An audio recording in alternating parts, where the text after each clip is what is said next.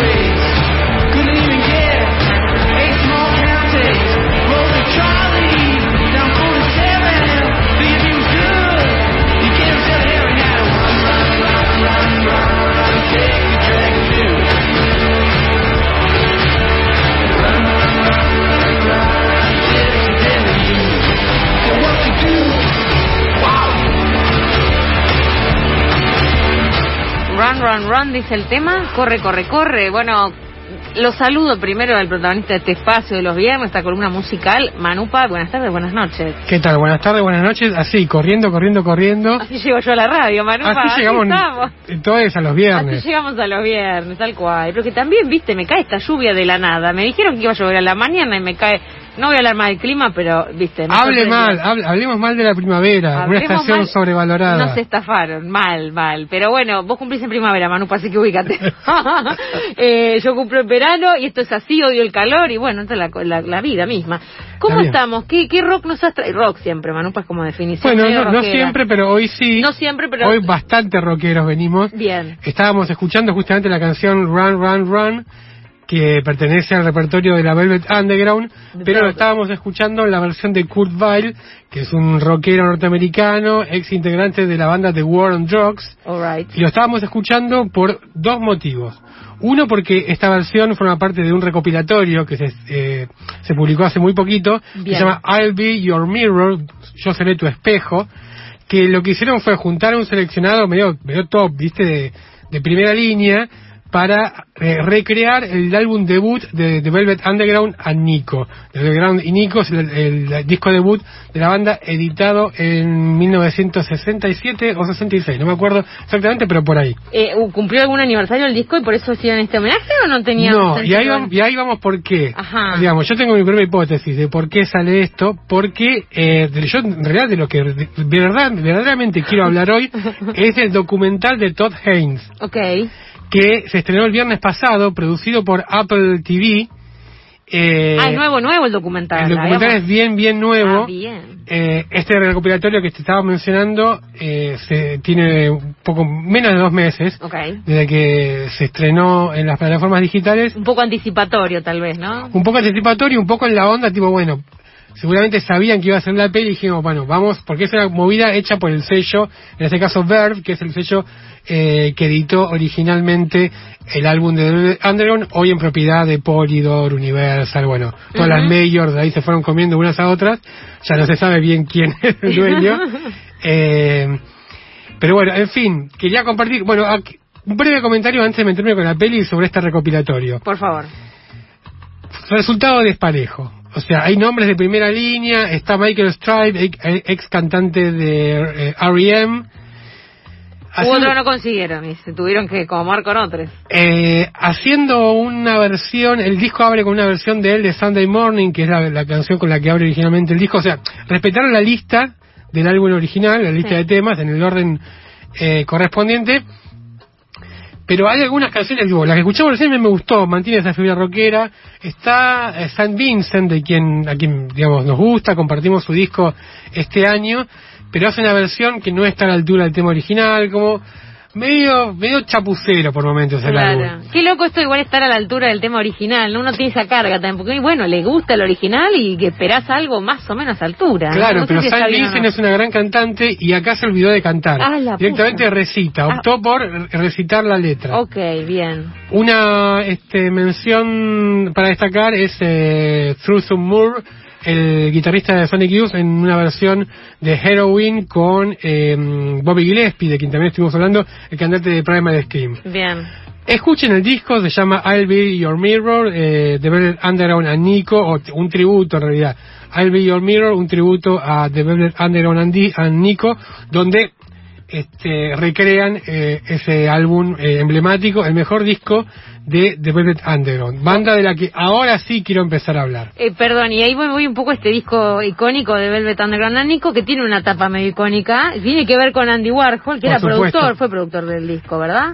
Eh, Porque Andy- todo el mundo se acuerda de esa tapa, de la banana. estamos hablando de la banana sobre fondo blanco. Sí. Eh, claramente, Andy Warhol, eh, bueno, la- vean la película. Lo único que voy a decir es, o sea, no es lo único que voy a decir, pero quiero empezar por ahí. vean la película porque, eh, primero que Velvet Underground es una de las mejores bandas de rock de la historia y el documental es excelente, realmente es extraordinario. Bueno. Porque eh, Todd Haynes, que es el- su primer documental, él venía con, a hacer varias películas, la temática rockera la había tocado en justamente Velvet Goldman, que es una película de fines de los 90 donde él recrea el universo de Bowie, del glam rock, pero en plan de ficción, Claro. contando una historia de ficción. También se metió con Bob Dylan en I'm Not There, que... La había acá en la tribu esa. La, me acuerdo que la había acá en el ciclo de cine. Bueno, Sí, sí. También es una ficción. Bueno, acá se metió de lleno con el documental, haciendo algo muy, muy bueno, eh, que lleva lo que comúnmente se llama rockumentales, digamos, los documentales de rock a otro nivel. Bien, bueno, Manupas, 10 Manupas, diría. Estela la pregunta cuántos Manupas, 10 Manupas. Veo que muy recomendado. Sí, sí, porque, digamos, es una película que tiene mucho material de archivo, muchísimo, Sí. porque tuvo acceso a eh, lo que había filmado Andy Warhol justamente, tuvo acceso al archivo de Lou Reed que eh, su viuda Laurie Anderson donó a la Biblioteca Pública de Nueva York, entonces a Ah. partir de esos archivos y de cineastas como John Mecas, digamos, Bien. hay todo un retrato de la vanguardia neoyorquina de, em, de la, la década de 60 que te pone en contexto también de por bien. qué es tan importante la banda y, y se explica bien, digamos, el primer álbum lo que tiene de particular y por qué es el más importante, porque es donde confluyen, por un lado, la personalidad de Lou Reed, que venía del rock and roll, de componer canciones, con Sí. John Cale, el, el, el galés, que tocaba la viola eléctrica, no la guitarra, la viola, Bien. y que venía de una formación más eh, experimental, digamos, una formación clásica, pero que venía más del palo de la música experimental y electroacústica, más de vanguardia, Sí. y cómo la conjunción de ellos dos produce este álbum tan extraordinario. Bien, y todo el tema contextual que está muy bueno. Para alguien que no conozca la banda, tal vez si la conozca, digo, está bueno para ambos, ambos Sí, además recomendarle tiene la un, peli. tiene un tratamiento visual muy interesante y, y uno de los hallazgos que tiene para mí la película, que la diferencia de muchos otros documentales de rock, es que las personas que aparecen hablando fueron protagonistas de la historia. ¿Viste? Porque es muy común en los documentales, sobre todo rock, que te aparezca, por ejemplo, Michael Stripe o cualquiera diciendo, no, a mí la Velvet me cambió la vida. Y están, que a veces está bueno, pero no es como, no aparece gente hablando 30 años después de cómo la Velvet le cambió la vida. La gente a la cual la Velvet le cambió la vida fue gente que estuvo ahí, que formó parte del entorno de la banda, que trabajó con ellos, y desde ese lugar se cuenta la experiencia, ¿no? Muy bueno. que me parece que es interesante la elección que hace ahí el director. Buenísimo, Manupa. Bueno, me- se llama el documental de The Velvet Underground. The Velvet. Underground eh, lo estrenó Apple TV, obviamente se encuentra por la internet eh, y mm, te propongo escuchar, ya que tenemos tiempo, eh, otra canción que a mí digamos, también me gustó del compilado este que no ¿O alguna más o menos? Algunas más o menos, pero algunas, algunas me gustaron. Eh, el caso de Courtney Barnett, una cantante australiana, Bien. que, eh, porque hay algo muy difícil, y es algo que aparece también, se menciona en, en, la, en el documental, que este disco, digamos, aparte de los integrantes de la Velvet, estaba eh, Nico, Nico, cantante, actriz, eh, que llega a ellos justamente a través de Andy Warhol, porque ellos se conocen en The Factory, este centro de, de producción artística que tenía Warhol en Manhattan. Bien. Entonces ella canta algunas canciones emblemáticas del disco eh, y una de ellas es justamente I'll Be Your Mirror, eh, que la vamos a escuchar en este caso en la versión de este compilado que salió hace poco.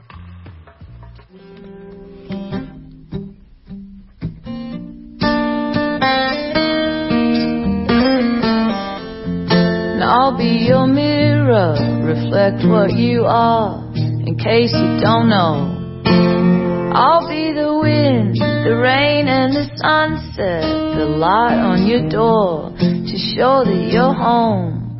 When you think the night has seen your mind, that inside you're twisted and unkind. Let me stand to show that you are blind. Please put down your hands, cause I see you.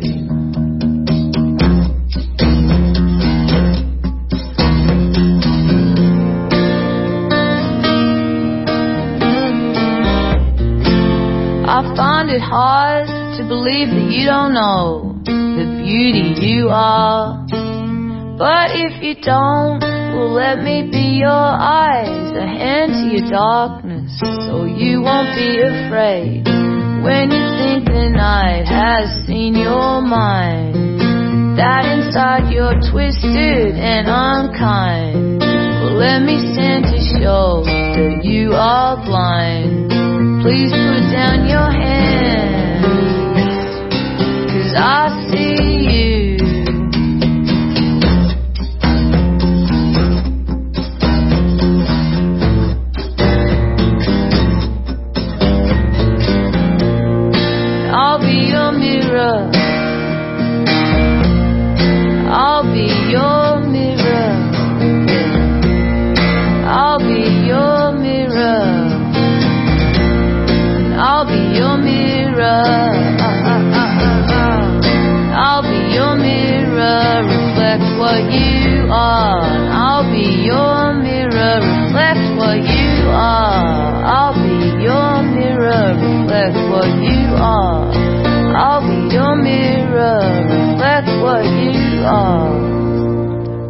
I'll Be Your Mirror, escuchamos la versión de Courtney Barnett, de este Ay. compilado que le rinde tributo al primer disco de la Velvet Underground. Reflejaré lo que sos. Muy buena frase, me gustó. I'll be your mirror. eh, Reflect refleja- what- reflejo what lo que sos. Sí. muy, muy, muy lindo. Muy linda, muy linda voz. Muy, muy Linda voz, una cantante de folk, rock, para interesante para seguirle, está por sacar un disco dentro de poco. Perfecto, Manupa. Eh, yo estaba comentando algo que de las internas, viste, de la peli, pero un poco acá una de las notas comentaba que un poco la, la película retrata unas rivalidades entre Lou Reed y John Sí. Cale. Claro, bueno, dos personalidades intensas que produjeron la química que dio la Velvet, pero en algún momento eso generó... A ver, yo creo que es una película que también se hace ahora, digo, ¿por qué no se hizo antes? Porque era difícil hacer esta película con Lou Reed vivo, vamos a decir la verdad. Uh, fuerte, claro. Eh, porque, a ver, eh, él lo termina echando a John Cale, digamos, él decide llevar un, un lugar, digamos, de tener un lugar de protagonismo, que es lo que termina pasando con la Velvet, que de- en los últimos discos, sobre todo el ¿Cu- último ¿Cuántos disco, años tuvo más o menos la banda, Manupa? ¿O discos más o menos? y aproximadamente cinco o seis años. Bien, bien. Eh, sí, más o menos. El último álbum es Loaded, que es un excelente disco, pero que ya es un disco de Lou Reed, digamos. Ya hay canciones de, de rock, Claro. digamos, dejando de lado más la experimentación más vanguardista. Y es una banda que surgió, digamos, en un momento donde era muy particular, digamos. Eh, así como John Cale traía sus sonidos más este, rupturistas y que no venían de- del rock o tanto de la música popular, Lou Reed también traía un bagaje de poesía que estaba influenciado por Rimbaud, Baudelaire, determinados poetas que trataban temáticas que no se habían tratado por ahí en las letras de rock hasta ese momento de manera tan explícit- explícita. Claro. Digo, estamos hablando de sadomasoquismo, drogas duras. Este, eran los personajes que se vestían de cuero y todos de negro en la época del Flower Power Claro. y que no se llevaban muy bien con los hippies Claro. de la costa oeste. Eran muy un producto duro de New York. De New York. Sí, sí. Pues es una época muy interesante con todos esos contrastes, ¿no? Totalmente, Está totalmente. muy bueno, bueno, eh, esto me, me parece que está bueno como eso, contextual de época. Me interesa mucho de Nueva York de esos años también, como todo lo que pasaba ahí, ¿no? Bueno, es muy interesante porque gran parte de la película te retrata justamente eso, digamos, qué pasa en el círculo de Andy Warhol, de cineastas experimentales, qué se estaba creando en Manhattan en esos años y cómo, digamos, ese lugar y ese momento particular pudo generar una banda como, como The Velvet Underground. ¿Qué pensás de Warhol involucrado en todo esto? Él había producido música antes, no que yo sepa. No, y de hecho su influencia, o sea, su participación musical fue nula. Eh, Claro. Él, digamos, él dijo, son mis, son mis muchachos, por Claro. él hay que darle crédito de que trajo a Nico y que ella entró a la banda por eso, pero después abría puertas Warhol, era así, Bien, era claro. así. Él iba a verlos y había todo un séquito que iba a ver a la banda, este, les consiguió un productor, digamos, le facilitó un montón de cosas. Claro. Digamos, que no tenían que ver exactamente, él no creo que haya influido en la música del grupo, Perfecto. sino que generó un espacio, perdón, generó un espacio para que la banda se pudiera desarrollar. Perfecto. Que no es menor, ¿eh? No es menor, claro que no. ¿Y qué onda Nico? ¿Una cantante alemana, puede ser? Al cantante alemana, sí, recomiendo buscarla. Ella después, digamos, nunca llegó a ser tan conocida como, digamos, tuvo un perfil bajo. Ella venía de actuar con, este, si no me equivoco, con Federico Fellini en Italia, digamos, era una estrella. Pero eh, en un momento entró en una espiral de decadencia y drogas duras que, digamos, no, nunca se recuperó de eso. Terminó siendo una- cantante de culto, si querés. Mirá vos, bueno, eh, no, porque eso, eh, para que el disco se llamara Y Nico tiene una importancia, importa- eh, una importancia suprema. Eh, vamos a tener más temas, Nico. Eh, Y Nico, va- y Nico, vamos a escuchar, vamos a cerrar escuchando la, la Velvet Underground, ¿no? Ya escuchamos varios covers. Vamos al original. Nos vamos al original, al tema más pop, si querés, de este álbum que, que comentamos, eh, justamente el, el debut de Velvet Underground a Nico. Vamos a escuchar There She Goes de Velvet Underground.